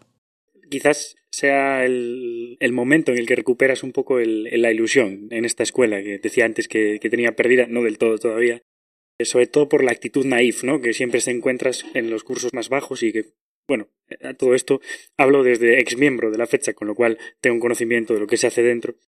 Entonces eso, que, que realmente se potencia, ¿no? El trabajo en equipo, es colectivismo, es una manera de descubrir nuevas formas de, de, hacer arquitectura, de asistir a charlas de arquitectos y no arquitectos que fomentan una nueva mirada sobre las mismas cosas, que incluso este mundo de conocimiento muchas veces es, eh, es tangente a lo que se hace en la escuela e incluso proyecta en, en las siguientes semanas o incluso en los siguientes años que algunos profesores realicen después una especie de imitación a esta fecha para parecerse, generan en sus clases unas dinámicas que precisamente lo que decía Cristina, que ojalá se dieran, ¿no? Que es como lo que realmente para lo que se creó la fecha, para generar que eso a lo mejor se traspasara a la escuela, que se ha avanzado muchísimo desde la primera fecha porque era, era como un evento paralelo a la propia escuela y ahora se ha convertido en algo casi institucionalizado, que es lo que se comentaba en las entrevistas, y que por eso quizás lo valoremos menos.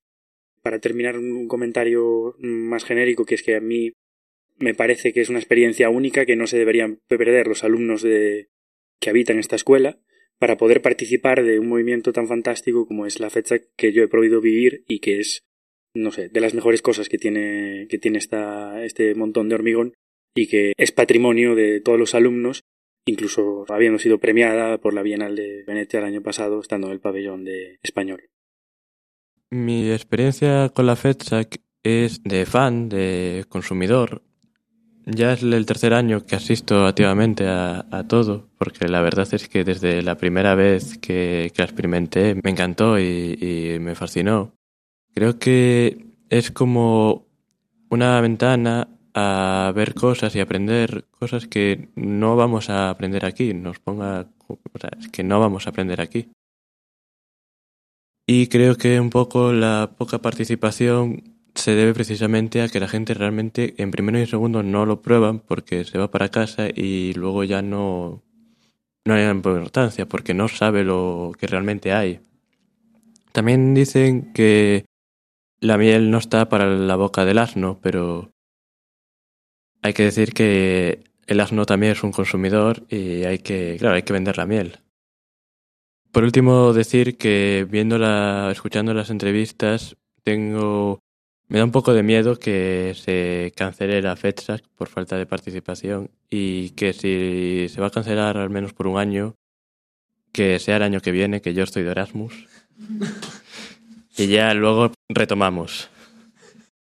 Ya hemos visto diferentes versiones de qué es la FEDSAC, aunque sean bastante similares y se compenetren bien con, con el resto. Aprovechando aquí la ocasión y que ya ha comentado un ex miembro de la organización de la FEDSAC, tenemos aquí a un joven, a un novato de la organización de la FEDSAC, que es su primer año, Pedro, al que le queremos preguntar directamente qué es la FEDSAC, qué es para la FEDSAC, qué significa la FEDSAC en general. Bueno, eh, la FEDSAC es una barbacoa y una fiesta en un parque el jueves.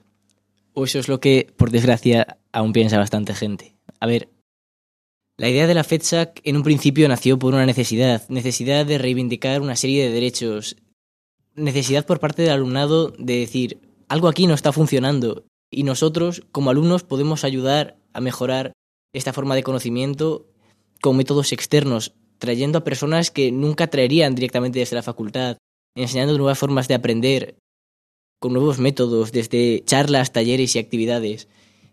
Todo buscando eso, una nueva forma de entender la arquitectura desde un punto de vista más práctico y divertido, más lejos del un poco de la idea del academicismo. Supongo que, como se comentaba un poco, esta idea se ha ido deteriorando a base de repetirla año tras año. Pero la esencia ha de ser igual. La FedSAC nace con un espíritu crítico.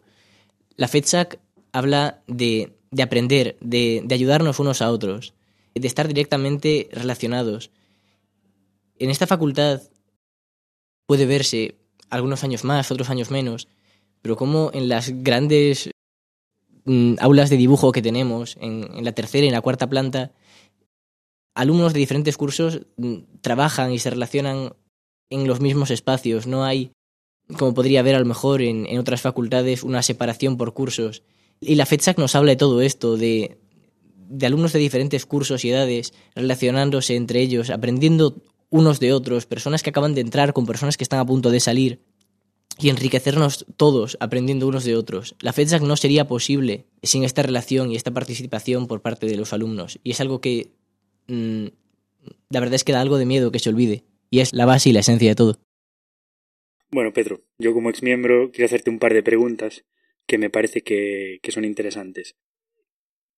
Directamente a visceral, es decir, ¿qué has sentido cuando has entrado en la FedSAC? Si te daba miedo y qué te encontraste, cómo era el grupo que te, que te has encontrado. A mayores, me gustaría que intentaras animar a la gente a que se uniera a la FedSAC. O cómo, si, eh, no sé, ¿qué, ¿por qué te metiste tú y cómo impulsarías a la gente para entrar? Voy a responder las preguntas de una forma un poco más desordenada, ¿no?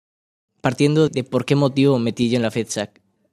Diré que cuando estaba en primero, cuando entré en la facultad, en lo que viene siendo la FedSAC como tal, hice precisamente lo que antes justamente critiqué, venir a barbacoa y a la fiesta el jueves. Sin embargo, fue ya en, segundo, al poco de, empezar el primer día, uno de los talleres precisamente de lo que hablaba era, demandaba la necesidad de reclamar espacios por parte de los alumnos. Comentaban un problema que había con la quinta planta, que actualmente tiene una utilización mmm, prácticamente nula y era un espacio que se proponía reclamar para los propios alumnos y utilizarlo como un espacio de estar tranquilamente y reunidos todos juntos. Mm, había otros problemas que se comentaba, por ejemplo, en la parte de la entrada del voladizo, que no tiene ningún tipo de vierteaguas y si un día llueve poco, sales y te encuentras con una cascada justo enfrente de la puerta. Y aunque era todo desde una vista un poco más eh, utópica y fantástica, salieron a luz todo este tipo de problemáticas y se planteaba un poco desde una perspectiva de locura la forma de cambiarlo. Me enamoró la idea, sinceramente.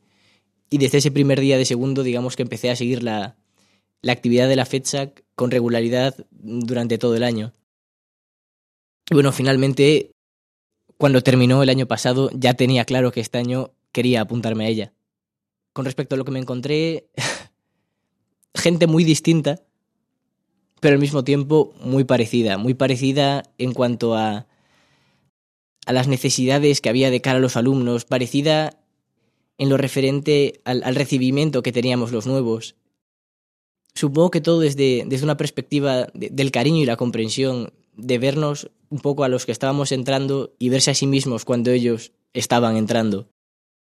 Es un poco eso, ese espíritu de, de comunidad que unos cursos más, unos cursos menos se puede ver en las aulas de trabajo, todo ese espíritu está recogido dentro de la fecha, esa sensación de, mm, de apoyo entre todos. Entonces, ¿por qué crees que la gente se involucra menos? Y aunque estén, no hablo ya de primero porque entras con esas ganas de fiesta, puramente fiesta, sino de gente que esté en tercero, incluso cuarto de carrera, piensen en barbacoa jueves y fiesta y semana de vacaciones y se vayan por ahí de, de viaje por ahí. ¿A qué crees que se debe? A ver, eh, supongo que toca diferentes factores. Por una parte está el hecho de que eh, después de estar todo el curso trabajando, mm, durmiendo poco, estando a última hora con las entregas, hay gente que aprovecha esta semana para decir, bueno, me la tomo con algo más de calma y aprovecho para quitarme el trabajo que tengo que entregar a la semana siguiente. Otros dicen, bueno, una semana de vacaciones, menos mal, estoy cansado. Por una parte nace eso, como esta idea viene de un agobio de entregas y de carga de trabajo mmm, descomunal, ¿no? Pero sí que es verdad que al mismo tiempo el hecho de que la FEDSAC se haga año tras año, supongo que la gente no tiene conciencia, la gran mayoría, yo me incluyo hace dos años, de dónde viene la idea. Un poco lo que decía antes, la FEDSAC es revolución. La FEDSAC es coger los problemas que hay en la escuela y gritar a viva voz de esto no está funcionando. Y mientras no se tome conciencia de esto, todo va a seguir igual. Las charlas son realmente interesantes, pero supongo que a la gente mmm, escuchar la palabra charla se le hace bola. Por muy instructiva o divertida que esta pueda ser, no es extraño estar en la zona de los sofás y decirle, eh, ¿te vienes a la charla que ahora? Y su respuesta con frecuencia es, uff, una charla, qué pereza. Y es triste, pero supongo que viene un poco de, desde la idea mmm, de esas mm, clases teóricas que pueden hacerse bola por momentos y con frecuencia dudan de, del gran valor que pueden tener estas charlas y de lo mucho que se puede aprender de cada una de ellas. Entonces, ¿qué le dirías a esa gente que esta semana se la coge y se marcha por ahí de viaje a Malta, a Inglaterra, a Madrid, Barcelona? ¿Qué le dirías a esa gente? Porque ni aprovecha para adelantar el curso trazado ni nada. bueno, yo creo que, que en realidad, si no les interesa y lo que hacen es un viaje para conocer arquitectura, o se van a un museo, o se van... O sea, aprovechan la semana de otra manera, mm, a mí no me parecería tan mal como lo que realmente sucede. Por eso yo, por ejemplo, soy de los que abogaría por recuperar la normalidad en las clases y que la diatriba fuera ir a clase o poder asistir a la fecha. Porque yo creo que la gente no lo valora igual. No sé qué opinas tú, Pedro, que este año estás ahí dentro. Eh, sí, coincido bastante. De hecho, un tema parecido se trató al principio con respecto a que el año pasado la participación había sido realmente baja. De hecho, se dio la casualidad de que incluso en una de las conferencias eh, resultó que había tres personas y dos eran de la FEDSAC. Supongo que he de decir que este año la situación mejoró bastante, tal vez en parte por porque se intentó retomar un poco el espíritu crítico que se estaba perdiendo. He de decir que las dos ediciones anteriores, tal vez sus títulos estaban como muy cargados de, de una desconexión. Títulos como Transhumancias y Quimeras, digamos, un poco se, se alejaban de, de, la crítica y si no estabas directamente metido en, la asociación te quedaba algo lejos. Bueno, con respecto a, a lo de la alternativa de ir a clase o acudir a la fecha, considero que sería algo realmente a tratar, porque sí que es verdad que es una forma de conseguir evitar que, que la gente eh, se vaya de viaje, por así decirlo, simplemente por descansar. Esta semana es una semana relajada en la que puedes estar descansado, pero al mismo tiempo aprendiendo y puedes aprovecharla. Es, es una experiencia realmente única, única cada año, porque cada año se tocan temas distintos y cada año puedes aprender cosas nuevas. Es preciso que la gente tome conciencia de que lo que se aprende en la FEDSAC son cosas que nunca se van a enseñar esta facultad. Es lo que decía antes Shang, ¿no? que es una ventana a un conocimiento que realmente no se aplica en la escuela. Y yo creo que eso es muy importante. Es decir, que son cosas que normalmente no harías. Como por ejemplo este podcast, sin ir más lejos. Dicho esto, tú como miembro de la FEDSAC, ¿cuál crees que sea el futuro de la FEDSAC? Porque yo estoy preocupado. Bueno, no sé, no sé qué pasará el año que viene, francamente, porque sí que es verdad que muchos de los que nos metimos este año somos del mismo curso y la mayoría de esta gente terminará el año que viene yéndose de Erasmus y quedaremos pocos el año que viene. Pero también el año pasado se pensó que debido al, al poco éxito que había tenido en muchas, en, en muchas actividades y, y talleres, que a lo mejor lo mejor era que este año muriese y tomarse un año libre, entre comillas, y planificar una FEDSAC de dos años, un poco más, más centrada. Sin embargo, digamos que lo que fue la campaña de reclutamiento tuvo bastante éxito y al final pudo llevarse a cabo una edición que en realidad estaba saliendo bastante bien. No me atrevo a decir cómo saldrá el año que viene, simplemente no puedo saberlo. Pero sí que sería una pena que esto muriese y, y considero que sería un gran fallo dejarlo morir. Yo quiero comentar algo que, que, comentó Diego, lo del tema del viaje, si es para ver arquitectura, que le parece bien. Yo estoy de acuerdo, pero siempre que vayas a ver arquitectura. Pero os animo a preguntar a la gente cuando viaja por ahí, a ver qué ha visto y preguntarle qué obras ha visto, porque yo os aseguro que ni el 50% ha, visto, ha ido a ver arquitectura. Y yo creo que eso viene relacionado con la primera pregunta, la del desinterés y, y, eso es lo que está perjudicando a la fecha puramente. No sé si es el desinterés de arquitectura, si el que no le gustan las conferencias, si son más aburridas o que simplemente quieren descansar y aprovechan la semana. Pero lo que comentabas, lo de cerrarlo, es una pena pero yo creo que igual un par de años sin hacerla y que la gente se dé cuenta de lo que es la fecha y que no es unas vacaciones, sino que es algo por lo que se luchó, yo lo veo óptimo y no sé si tú y la organización que está ahora o la antigua organización estará de acuerdo, pero... ¿Sabes qué pasa? Que yo ahí estoy totalmente de acuerdo con Pedro, ¿no? Que es que realmente no se valora el trabajo que, que lleva a hacer una fecha. Y si la gente realmente se diera cuenta del trabajo que, que conlleva, que es que estamos en, en marzo, ¿no? En la última semana de marzo. Y desde septiembre se lleva preparando esta fecha desde la agregación de los nuevos miembros, que eso hay que tenerlo en cuenta, porque es un colectivo, pero es un colectivo que se va conformando a lo largo del año. No existe antes de, de comenzar el curso, de tal manera que sí, a lo mejor hay, hay algunos que se, se, que se conocen dentro de, ese, de, la organización, pero realmente es siempre una novedad, siempre una novedad que tienes que entre los, entre los distintos miembros se tienen que explicar las dinámicas del grupo, cómo funciona, cómo está estructurado, plantearse también si la estructura está bien hecha o mal hecha, porque todos los años se hace una crítica a la propia FedSac para decir, estamos haciendo bien las cosas, qué estamos haciendo mal, qué estamos qué...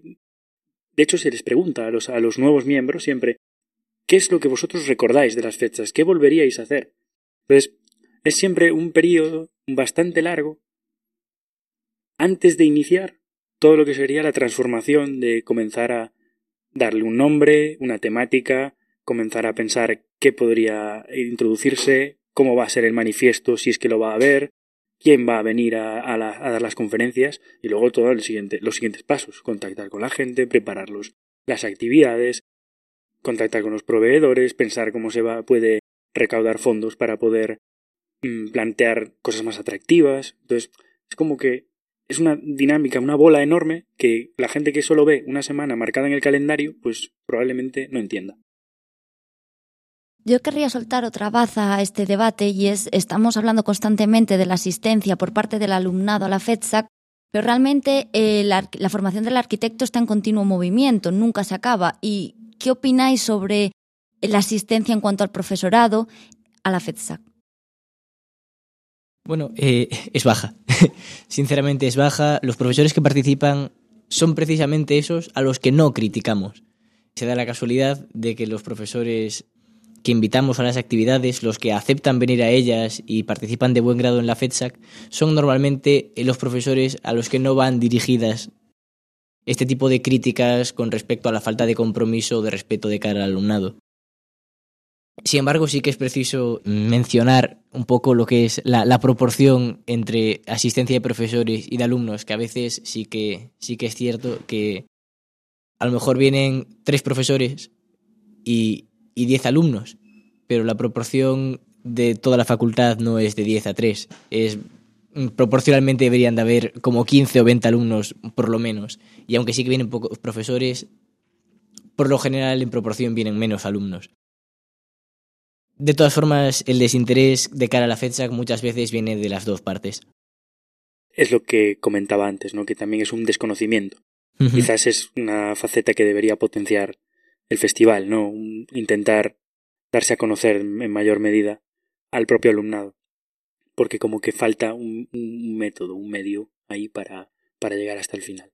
Pero bueno, creo que es solucionable tener un contacto más cercano con los, con los propios alumnos de la escuela, que son realmente los que no vienen. Porque lo que comentabas tú, porcentualmente vienen más profesores que alumnos, probablemente.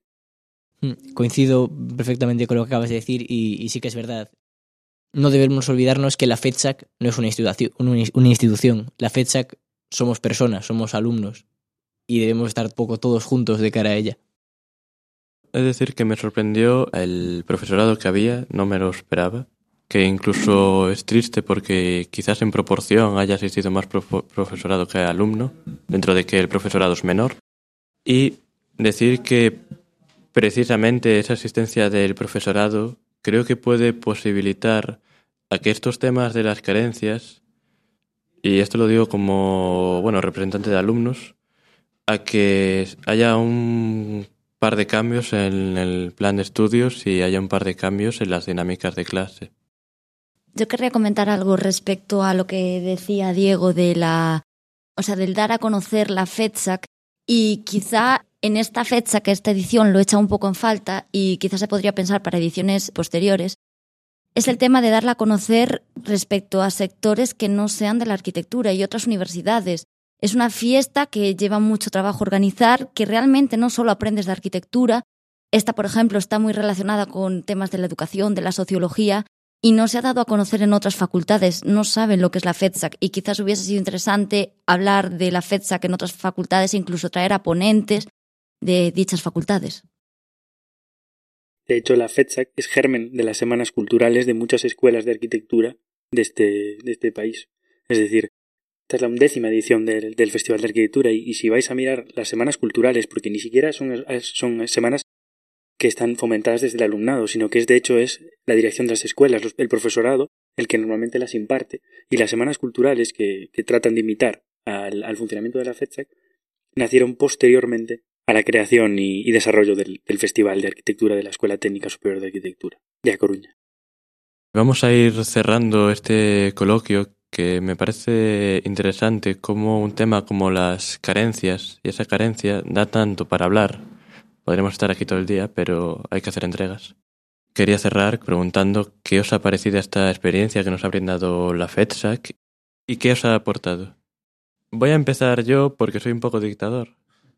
Y creo que ha sido una experiencia muy bonita, muy interesante, porque a pesar de que yo sí tenía experiencia en medios audiovisuales, esto del podcast, que además lo desvaloraba un poco, al no tener precisamente esa componente visual, lo estoy viendo como una herramienta divulgativa bastante interesante y sobre todo para contar la opinión de los demás, ese crisol, lo estoy viendo que puede tener muchas posibilidades. Por mi parte, agradecer la, la invitación y decir que una experiencia absolutamente enriquecedora y que es una gran oportunidad de bueno, cumplir un papel divulgativo de cara a la fecha que es ahora más que nunca necesario. Yo quiero agradecer la labor a la fecha por, por, el enorme trabajo que tienen, porque yo mismo no, no lo valoro, ni la sociedad se lo va a valorar nunca, pero a nadie le va a valorar el trabajo nunca que hay detrás porque no se ve. Luego quiero agradecer a la oportunidad a la, la Morsa era yo, por, es porque es mi, primera experiencia audiovisual, pero yo creo que nos ha aportado bastante conocimiento a nivel divulgativo de lo que es la FEDSAC, de exponer las, las ideas que tenemos cada uno y de aquí quiero hacer un llamamiento no solo a la FEDSAC, sino a toda la ETSAC a, ¿cómo decirlo?, a exponer sus ideas de lo que es la, la facultad o de cualquier tema, pero a hablarlo, porque yo creo que es, algo que se está perdiendo. Yo querría dar las gracias a la FEDSAC, a la Morsarayó, a la facultad por esta oportunidad eh, sí que había tenido relación con distintos medios de comunicación, como eran los blogs o incluso la idea de crear un canal de YouTube. Nunca me había planteado el podcasting. Eh, la verdad es que es algo que sí que había oído hablar de ello, sí que había oído algún episodio del Amor será yo, la verdad es que esta experiencia ha sido muy enriquecedora. Me ha parecido también muy interesante las ideas que han salido en este debate y en este coloquio. Creo que quedan ahí en el aire para seguir pensando y reflexionando sobre, sobre ello a lo largo del tiempo y agradecer a los compañeros que la verdad es que ha sido muy interesante toda esta experiencia con ellos. Creo que es una experiencia muy interesante esta que nos ha brindado la FEDSAC en colaboración con la Morsara Yo. Agradecer aquí a los aquí presentes, tanto a Juan como a Alberto, por su apoyo y ayuda y asesoramiento esta semana. Y creo que el mundo del, del, del podcast pues es muy, muy interesante. Quizás en el futuro sea un, un lugar eh, en el, que, en el que me encuentre cómodo, porque hasta ahora no, no había cogido un micrófono, como dice el otro, en mi vida. Y, bueno, salvo alguna pequeña incursión en un karaoke que prefiero olvidar y, y nada más. Eh, eso, como dice Chris, pues ha sido muy agradable charlar con vosotros y tener esta eh, tertulia con distintas opiniones, siempre un poco similares quizás, pero muy interesantes sobre el mundo de la escuela desde diferentes estratos eh, de, del estudiantado, digamos, en niveles académicos. Con esto creo que ya podemos ir soltando a Juan y Alberto, ir soltando las amarras, chicos. Pues nada, dice Sean que, nos quita la mordaza. La verdad es que yo me he estado mordiendo la lengua bastantes veces a lo largo de la grabación. Simplemente lo que os quería hacer es agradecer vuestro esfuerzo. Realmente me dejasteis impresionado. Eh, cómo aceptasteis todo lo que os fuimos proponiendo, ¿no? Y la verdad es que suponía que el grado de implicación que tendríais sería mucho menor. Como os confesé al principio, para mí, yo soy un enamorado del podcasting, entonces cualquier cosa que vaya eh, encaminada a promocionarlo, voy a estar en primera línea. El podcasting a día de hoy es una de las partes fundamentales de mi vida, porque es una de las cosas con las, con las que más disfruto, con lo cual es fundamental. Y nada, que es la tercera vez que venimos aquí en la Morsa a la FEDSAC, que la FEDSAC es algo súper especial para, yo creo que tanto para Alberto como para mí. La vimos nacer, vimos cómo crecía, la seguimos eh, teniendo en nuestro corazón y en cuanto podemos, pues eso, que nos acercamos. Así que muchísimas gracias a toda la organización de la FEDSAC por, primero por habernos escogido para poder dejarnos haber dado este taller, haber acercado lo que es el podcasting a todos vosotros y a toda la gente que nos escuche. Ojalá haya gente de la FEDSA que, que precisamente por ir eh, este episodio sobre ellos escuchen por primera vez y se encuentren por primera vez y descubran lo que es el, un podcast y se animen a, escuchar más. Así que nada, muchísimas gracias y no sé, cualquier cosa en que podamos desde el amor ayudar a la FEDSA, sabed que ahí estamos. Y os dejo con Alberto que a ver qué os dice. Pues por un lado, daros las gracias pedir disculpas por no poder venir ni el lunes ni el martes, pero al final entre eh, instituto, estar en otros talleres y demás, pues me fue casi imposible. Pero la verdad es que me llevo una experiencia súper, súper rica, como siempre pasa en la, la, fecha. Por un lado, por los audios que hicisteis, por todo el trabajo de, de recopilar, incluso ya desde el propio lunes tuvimos ahí un medio grabación, post entrevistas y demás bastante interesante. Y la verdad que el coloquio de hoy lo que me quedo es con todas las reflexiones de la gente que estaba organizando este año la, la ¿no? Porque después de haber participado en siete ediciones organizando, desde la segunda hasta la octava edición, y en las últimas intentar también echar una mano en lo que se podía, pero sobre todo en las dos, tres últimas no colaborar tanto, ¿no? Tener la posibilidad de este año verlo un poco desde el otro lado, proponer un taller, bueno, proponer dos talleres, eh, algunos compañeros que vinieron a dar una conferencia y algunas actividades más, pues es súper, súper rico, ¿no? creo que tenéis un mundo en la fecha por delante impresionante, incluso después del día del jueves, que es hoy el día que se graba, desde reuniones posteriores, eh, celebración de que todo ha salido genial y demás.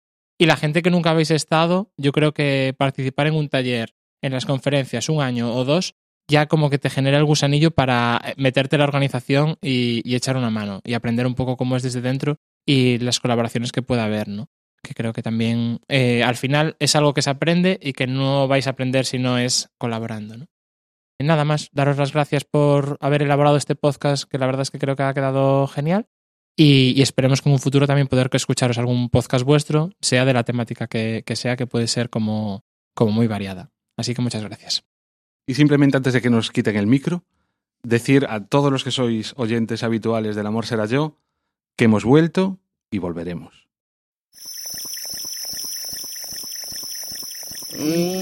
Como é, como é? Como uns baby? Como uns baby. baby. Porque o común non sempre é vulgar. E compartir non é roubar. Escoita Commons Baby, música libre para ouvidos sen parás.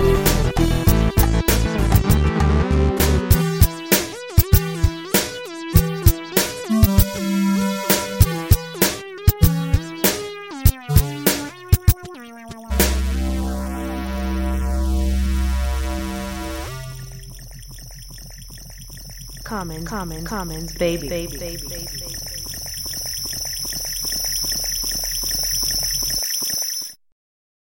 De parte de este equipo provisional, decir adiós con mucha penuria. Que nos volvamos a ver, a ver si nos podemos colar más veces. Y que nos podamos volver a ver en la FedSac el año que viene.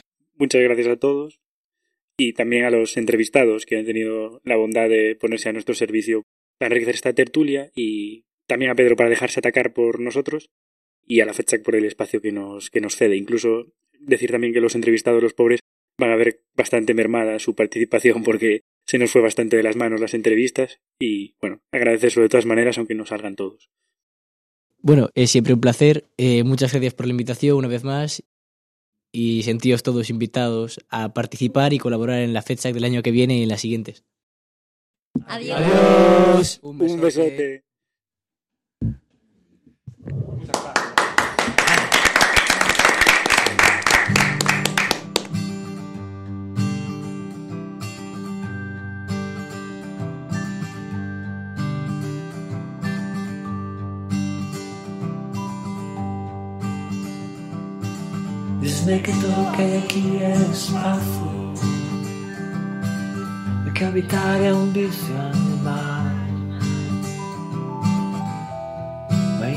sempre trazo os caminhos que entran polas montañas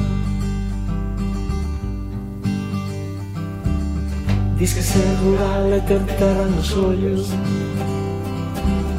e explosión de actividad. Mas eu hai anos que subo este monte Para coñecer a verdade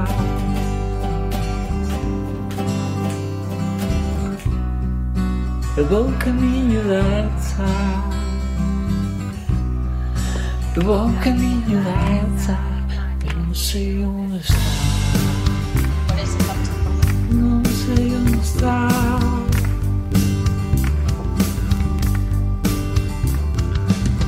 Sei do baixo que da Gambia Toquei as pedras com as minhas mãos. Sei que temos tanto patrimonio Que vives de vivenda Sin ocupar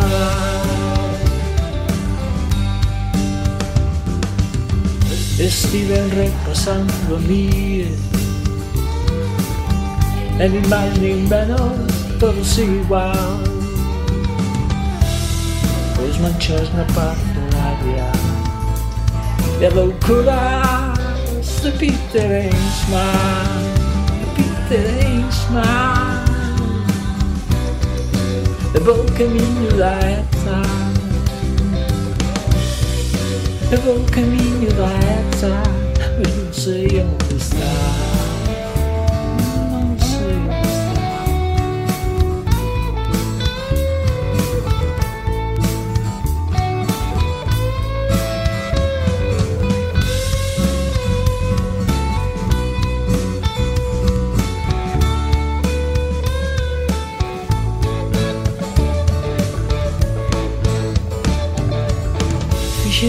plano invisible. Así no me puedo equivocar. Sé que no vacío esta esperanza. E no cheo a esperanza de mar. E volvín a repasar a mí Porque os que non somos menos, nin somos Son os que somos diferentes. Dende logo máis grises que sana Sana Eu vou caminho da essa Eu vou caminho da essa Não sei onde está Não sei onde está Sei onde está. Vou caminho da essa vou caminho da essa Mas não sei onde Não sei onde está